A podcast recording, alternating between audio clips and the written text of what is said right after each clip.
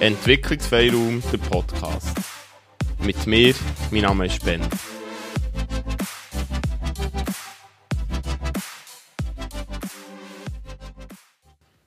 Willkommen.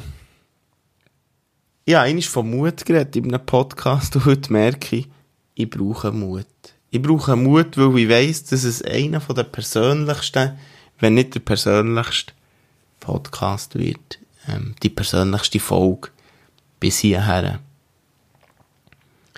Ich habe ganz am Anfang habe ich über das Kleinanfang geredet. Über Ikigai, über den Grund, am Morgen aufzustehen. Wo wir finden können oder wo, wo wir haben, wo wir dafür leben können. Ich habe gesagt, wie mir das, was ich hier mache, Freude macht. Wie ich es gerne mache und wie ich so in Flow hineinkomme. Ich habe davon geredet, dass ich mit Menschen reden und ihre Geschichten erzählen weil genau das ein Teil von meinem Ikigai ist.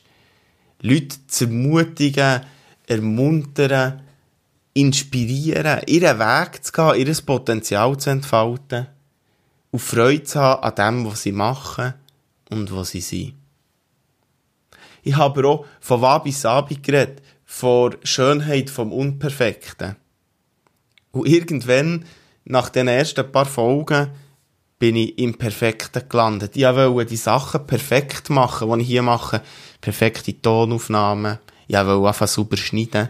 Ich wollte sauberer erzählen. Ich wollte mich besser vorbereiten. Und das Resultat war, ich hatte keine Ideen mehr. Ich konnte nichts mehr aufnehmen, ich hatte keine Lust mehr aufzunehmen.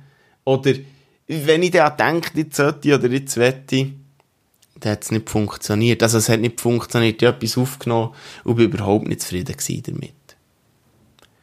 Und dann habe ich mir überlegt, ja, wie kann ich dann wieder zurückkommen zu dieser Freude, die ich mal hatte.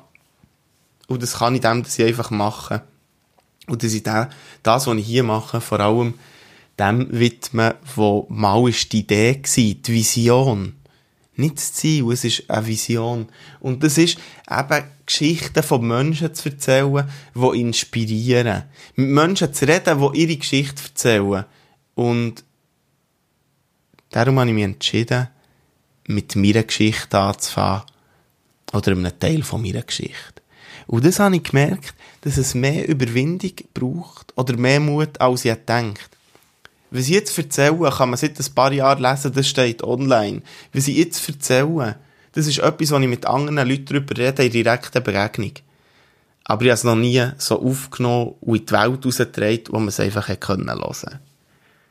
Und so, wie ich es heute erzähle, habe ich es vor ein paar Jahren aufgeschrieben, wo es mir langsam ist besser gegangen, aber wo ich noch lange nicht über den Berg war mit dem Kindergarten und somit mit meiner ersten Zeit mit vielen anderen Kindern und Erwachsenen fängt meine Geschichte an.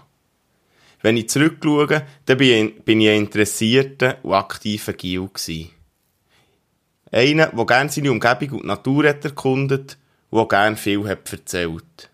Was ich erzählt habe von Erlebtem, wovon nicht Erlebtem, also von meinen Fantasien gehandelt.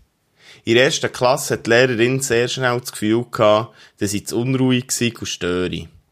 Meine erfungenen Geschichten seien für mein Alter, ich war sieben, nicht normal. Ihre schnelle Erkenntnis von meinem Problem ist vielleicht auch der Etikette schwieriges Kind zu verdanken gewesen, wo mir schon meine Kindergärtnerin hat mitgegeben.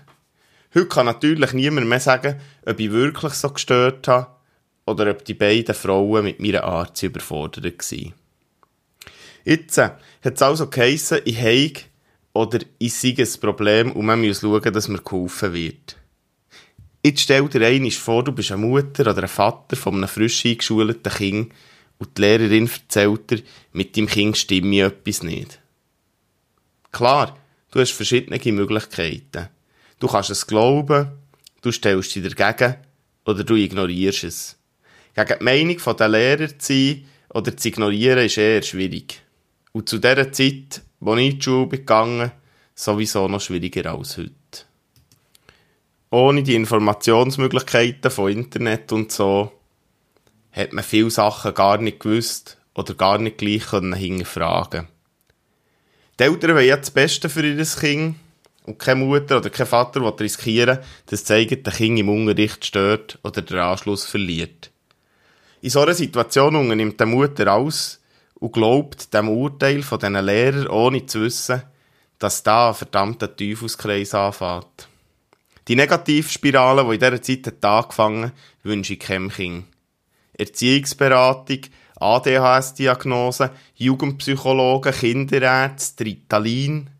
Ein Hin und Her über viele Jahre.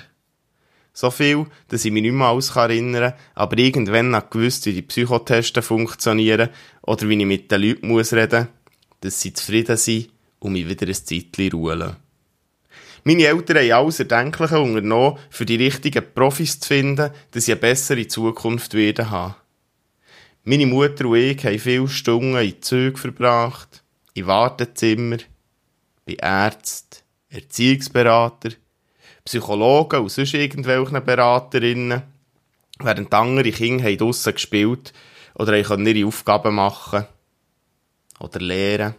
Und andere Mütter daheim waren, sie arbeiten oder Freundinnen getroffen.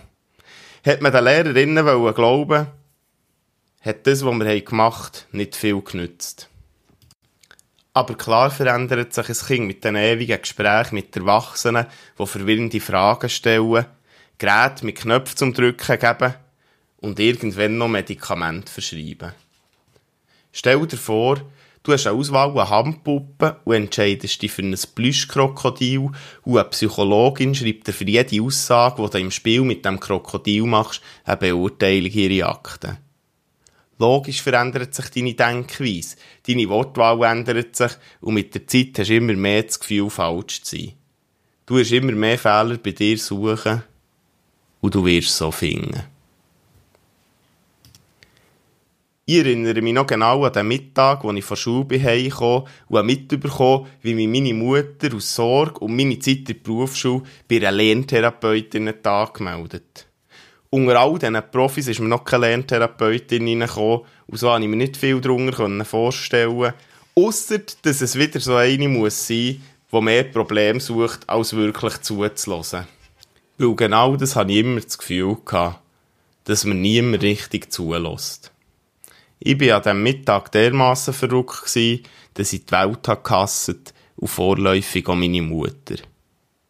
Ein paar Tage nach dem Telefon, am Samstagvormittag, habe ich mich wieder willig dorthin schleifen Obwohl ich mich immer noch gegen die Frau habe gesträubt und mir das, glaube ich, auch ein bisschen anmerken dort, habe ich gemerkt, dass hier irgendetwas anderes ist.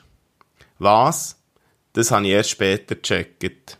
Weil auch dort jetzt Gespräch geben und irgendwelche Blätter zum Ausfüllen.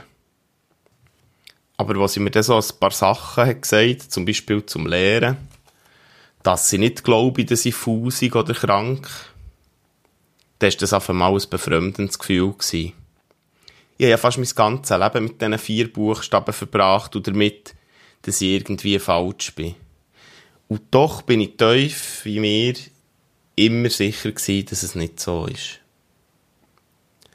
Auch wenn die neue Beurteilung von mir und meinem Verhalten Erleichterung war, mein bisheriges Leben tiefe Spuren hinterlassen, die erst in den nächsten Jahren so richtig vorkommen.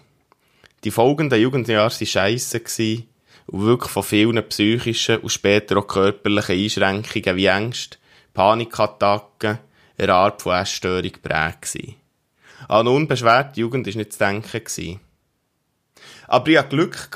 Ich habe angefangen, mich anders zu sehen nicht mehr als etwas Krankes, sondern als Mensch, als Mensch mit Stärken und Schwächen.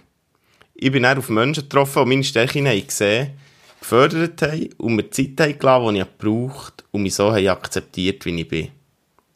Die Zeit war nötig, weil ich ja wirklich einiges nachzuholen, aufzuarbeiten hatte. Heute hocke ich hier und erzähle meine Geschichte. Wer weiß, vielleicht gibt es im einen oder anderen ein bisschen Mut durchzuhaben immer wieder aufzustehen oder die anderen einfach so zu akzeptieren, wie sie sind und mehr auf ihre Stärken als ihre Schwächen zu schauen. Egal, ob bei kleinen Kindern oder Erwachsenen.